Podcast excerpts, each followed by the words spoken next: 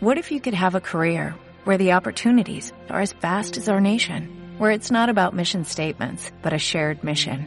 At U.S. Customs and Border Protection, we go beyond to protect more than borders, from ship to shore, air to ground, cities to local communities. CBP agents and officers are keeping people safe. Join U.S. Customs and Border Protection and go beyond for something far greater than yourself. Learn more at cbp.gov/careers. Bienvenido al podcast de Living Room. Esperamos que disfrutes este mensaje y que sea de gran ayuda para tu vida. Mantente conectado y suscríbete a nuestro canal. No sé si sabían que, que la casa de mi pobre angelito, la, la, casa que está en la película, la película, la de los McAllister, Airbnb la puso en, en arriendo ahora en diciembre. Tienes la oportunidad de alquilar la casa y vivir como la experiencia y, y vas a tener de host al hermano mayor que sale en la película, a vos, no sé si lo, lo recuerdan. Para mí sería súper, una experiencia súper brutal. Y, y precisamente esa, esa, esa estrategia de mercadeo obedece a la tendencia del mar- marketing de experiencia. ¿Sabes qué? Que no es lo mismo a que tú simplemente te vayas de vacaciones, a que tú tengas una, una experiencia que, que ya, ya te tiene otro efecto en toda tu química cerebral. El marketing de experiencia tiene años de estar rondando y por eso to- todo lo que se vende ahora se trata de, de encaminar hacia, hacia una experiencia. Y, y no sé si sea abusivo decirlo o atrevido, pero siento que Dios puso el marketing de experiencia en práctica desde siempre. Y, y- y creo que hubo un antes y un después en esa práctica de él, cuando, no sé, unos 500 años antes de que, de que Jesús viniera a la tierra, lo anuncia con, con una profecía, con una promesa que da el profeta Isaías, donde habla por primera vez de, de este nombre que pusimos en la canción, Emanuel. Incluso teníamos dudas si ponerle ese nombre porque pensábamos como que la gente no ni siquiera va a saber qué significa Emanuel. Pero la profecía está también citada en los evangelios, lo, lo puedes ver en la pantalla. Y dice que presten atención, la Virgen dará a luz un niño y llamará su nombre Emanuel, que significa Dios con nosotros. Es decir, el Dios que creó el universo iba a venir a la tierra y eso iba a cambiar todo el juego para siempre. Eso era realmente otra experiencia de, de cómo vivir la espiritualidad. Sabes que Jesús vino a la tierra y, la Biblia dice que, en, Hebreos 1 dice que él, él es el resplandor de la gloria de Dios. Algo así como que cuando tú ves a Jesús, ves a Dios en, en 8K, en alta definición. Y Jesús vino a representar en la tierra todo lo que es Dios realmente. Y bajo esa premisa, si es que Jesús representa a Dios, ¿qué nos dice de Dios la primera Navidad? ¿Y cómo aporta esto a nuestra experiencia con Él? Y, y lo primero que veo de esta primera Navidad es que presenta a un Dios humilde. De pronto para nosotros es digerible esta expresión un Dios humilde, porque estamos acostumbrados a que la humildad sea como algo plausible o algo que todo el mundo alaba, pero antes de Jesús casi ningún autor había utilizado la humildad como, como algo, como un cumplido, como algo que fuera digno de, de aplaudirse. Sin embargo, tienes estos, estos, esta expresión que en sí misma tiene como una tensión contradictoria porque un Dios humilde son como dos palabras que no pegan. Es como, es como que yo te diga ahora que se lanza un partido político nuevo en Colombia y que la fórmula ganadora es Petro presidente y Uribe vicepresidente. O sea, es- eso no, eso no pega. Es chocante la combinación. Igualmente, un Dios humilde era una fórmula que era demasiado salida de la caja. El apóstol Pablo la, menciona en, en el libro de Filipenses. Dice, Jesús, siendo Dios, no estimó el ser igual a Dios como algo a que aferrarse, sino que se humilló a sí mismo. Y tienes, pum, cuando, cuando creíste que viste todo, no, tienes ahora un Dios que se humilla. Y exactamente fue lo que sucedió. Ese creador del universo se hizo tan pequeño como un óvulo y entró en la, en la barriga de, de una adolescente que estaba muerta de miedo por la situación en sí misma. E- e- Era un cuadro turbio, ni siquiera sé si, si, si Jesús le hubiesen permitido nacer en nuestra época. Tienes un, tienes un escenario donde hay una adolescente, madre soltera, su pareja está que abandona la casa, encima ella argumenta que no, que ella está embarazada por el poder del Espíritu Santo. O sea, en esta época, paciente psiquiátrica y de pronto hasta una interrupción del embarazo por seguridad. Ahí tienes nuestro Dios humilde. Hace, un par de meses tuve la oportunidad de, visitar un museo y entré al apartamento de uno de los emperadores de Francia. Y la opulencia jamás la habían visto mis ojos tan de cerca. Cada centímetro de, ese apartamento era arte puro, pisos, techos, paredes, molduras, objetos decorativos. Tenían una recámara donde, donde guardan toda la joyería, accesorios, cetros, coronas.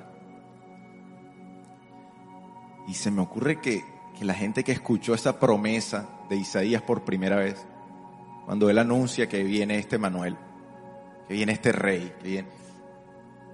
Yo creo que imágenes parecidas a las que vi era lo que venía a la, la, la mente de esas personas contemporáneas a Isaías que escucharon la promesa por primera vez. Imagino que evocaban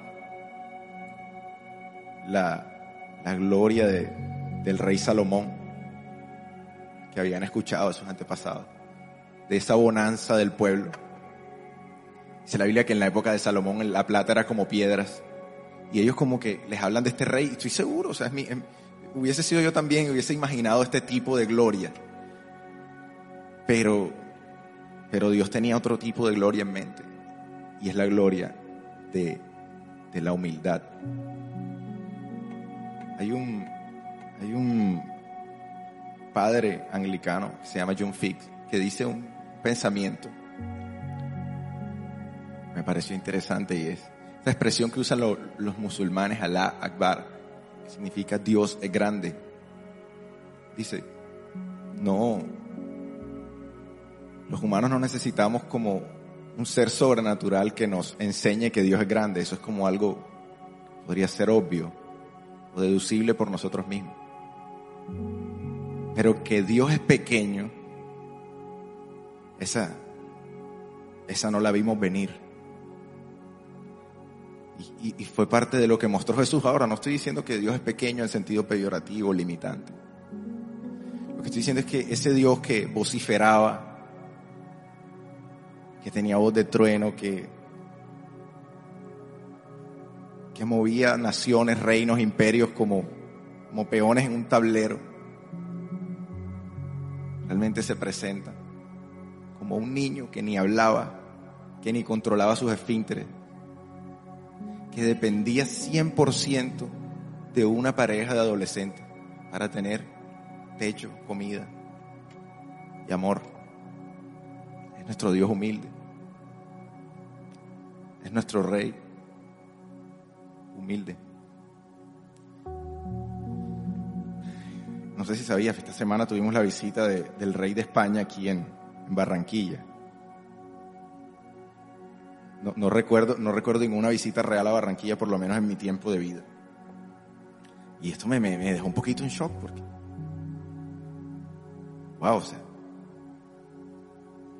es la visita de, un rey. Y hablando con un amigo, decíamos, bueno, ¿dónde tú hospedas a, semejante personalidad? O sea, en un Hilton, ¿qué? O sea, es un rey, o sea, no, no. O sea, Barranquilla está hermosa, estamos en nuestro mejor momento, pero el, el abismo que hay en el entorno de, el rey de España y nosotros es demasiado extenso. Y, bueno, eh, eh, a raíz de esa pregunta me puse a revisar como, como esto de los viajes reales. Y no encontré con, con, cuánto equipaje viaja el rey de España, pero encontré un dato y es cómo, viaja la reina Isabel II en, viajes breves. Para, un, para una visita breve a otro país, la reina mochilea con un equipaje de unos 2.500 kilos. Y en, esa módica, en esa módica cantidad de maletas, ella lleva dos trajes para cada ocasión. Además lleva un vestido de luto por si alguien muere durante la visita.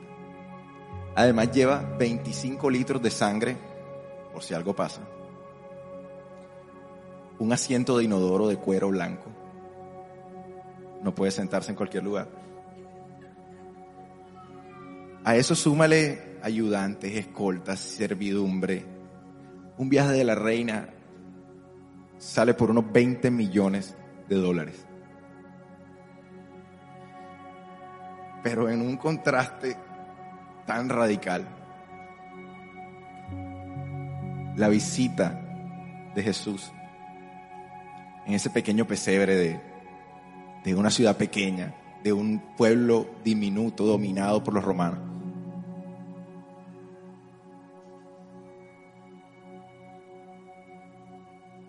Es la humildad de ese Dios que se despojó de su posición por nosotros. Y, esa noche, por un pequeño lapso, el cielo presenció, dice el Evangelio, que que un coro de ángeles dando un espectáculo que, que la comparación con Broadway es grosera. Un coro de ángeles cantando. Y los testigos de eso fueron unos asalariados analfabetas, cuidando animales ajenos. Unos pastores eran, eran quizá la, la casta más baja de toda la cultura religiosa judía. Ni siquiera se les permitía pasar de la recámara o del atrio más exterior del templo, eran tratados como prácticamente gente impura.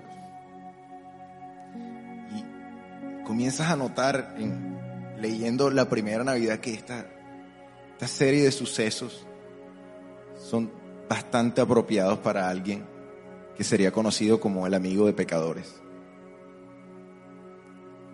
Es nuestro Dios humilde. Una segunda y última cosa que, que aprendí de la primera Navidad es que Dios se presentó como un Dios accesible. Un Dios accesible.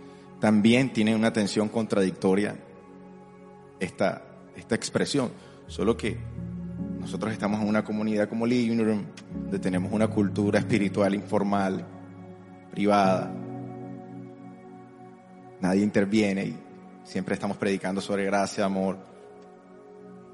Y de pronto eso nos hace perder de vista un poco el impacto que pudo tener Jesús en la forma en que los hombres se relacionan con Dios.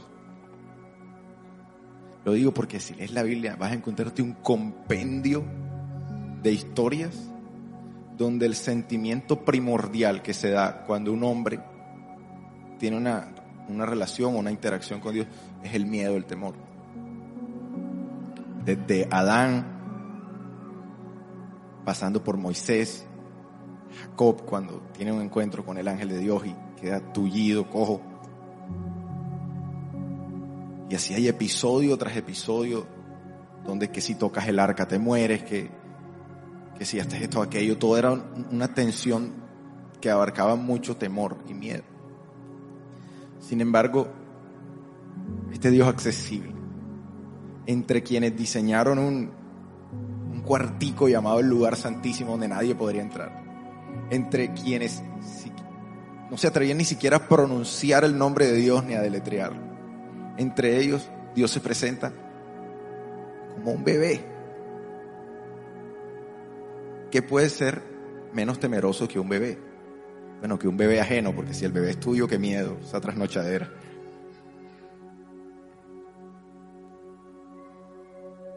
Es nuestro Dios accesible.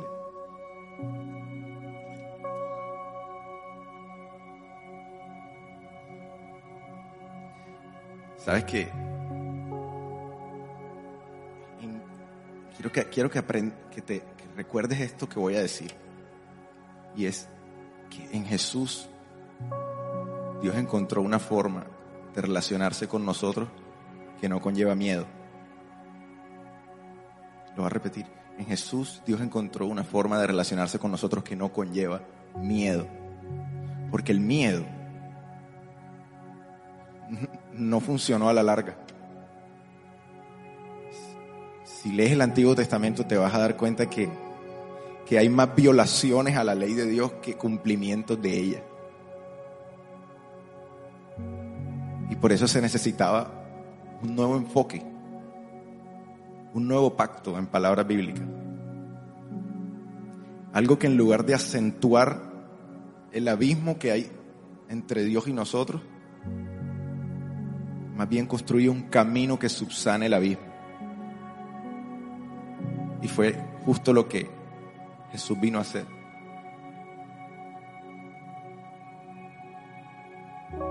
Cuando yo estaba pequeño, en mi casa había un estudio muy bonito. Mi papá tenía un mueble de madera precioso y arriba del mueble había una pecera gigante.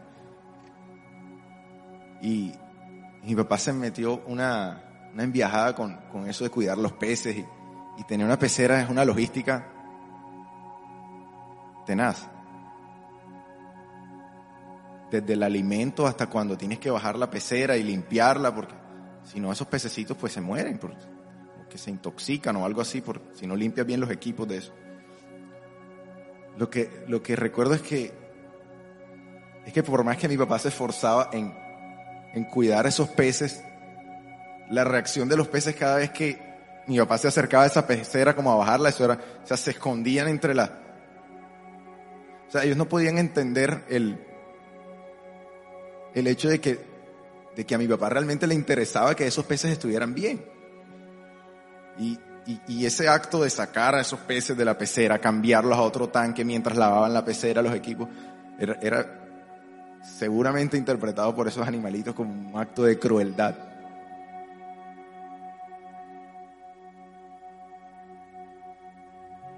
Y cosa muy diferente sería si, si de pronto mi papá se convirtiera en un pez y hablara su idioma. Y mira, es que esto es, no, no hay otro interés en esto, sino que, que tú estés bien, tu bienestar. Y, y desde luego, o sea, no, no se puede comparar que, que un hombre se convierta en un pez con lo que pasó de que Dios tomó forma humana.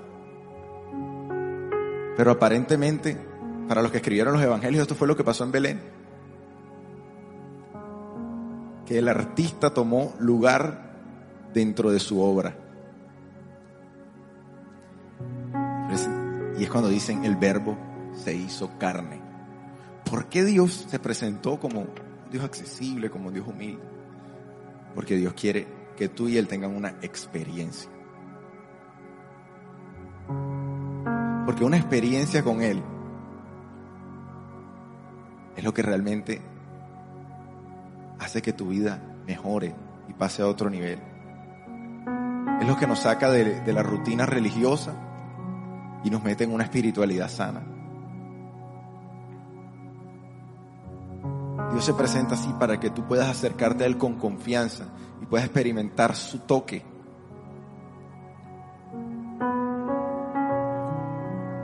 el mensaje que tengo para ti en esta Navidad es que nuestro Dios está con la misma humildad, igual de accesible, más cercano que nunca para ti y para mí. Y que no es necesario que te pongas una máscara cuando llegas a Él.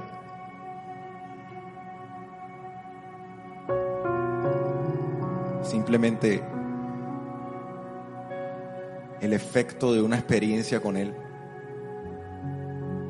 va a producir en ti unos frutos que, que tú no puedes producir. incluso la fe. Si sientes que no, no sabes ni en qué crees o, o que no te da la fe,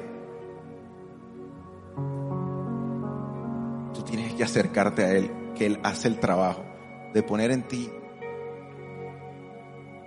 unos frutos de una experiencia con Él, que son amor, gozo, paz, paciencia, amabilidad, dominio propio. Entre eso es la fe. Si tú esta Navidad quieres realmente dar un giro a tu espiritualidad, ahí está Jesús, esperándote tal y como estás, para brindarte una experiencia que cambia tu vida. Si quieres hacer esto, si quieres como tomar esta reunión como un antes y un después en tu espiritualidad, yo te invito a que te pongas de pie con nosotros y, y, y que utilicemos esta canción que se llama Manuel para, para dar el primer paso hacia,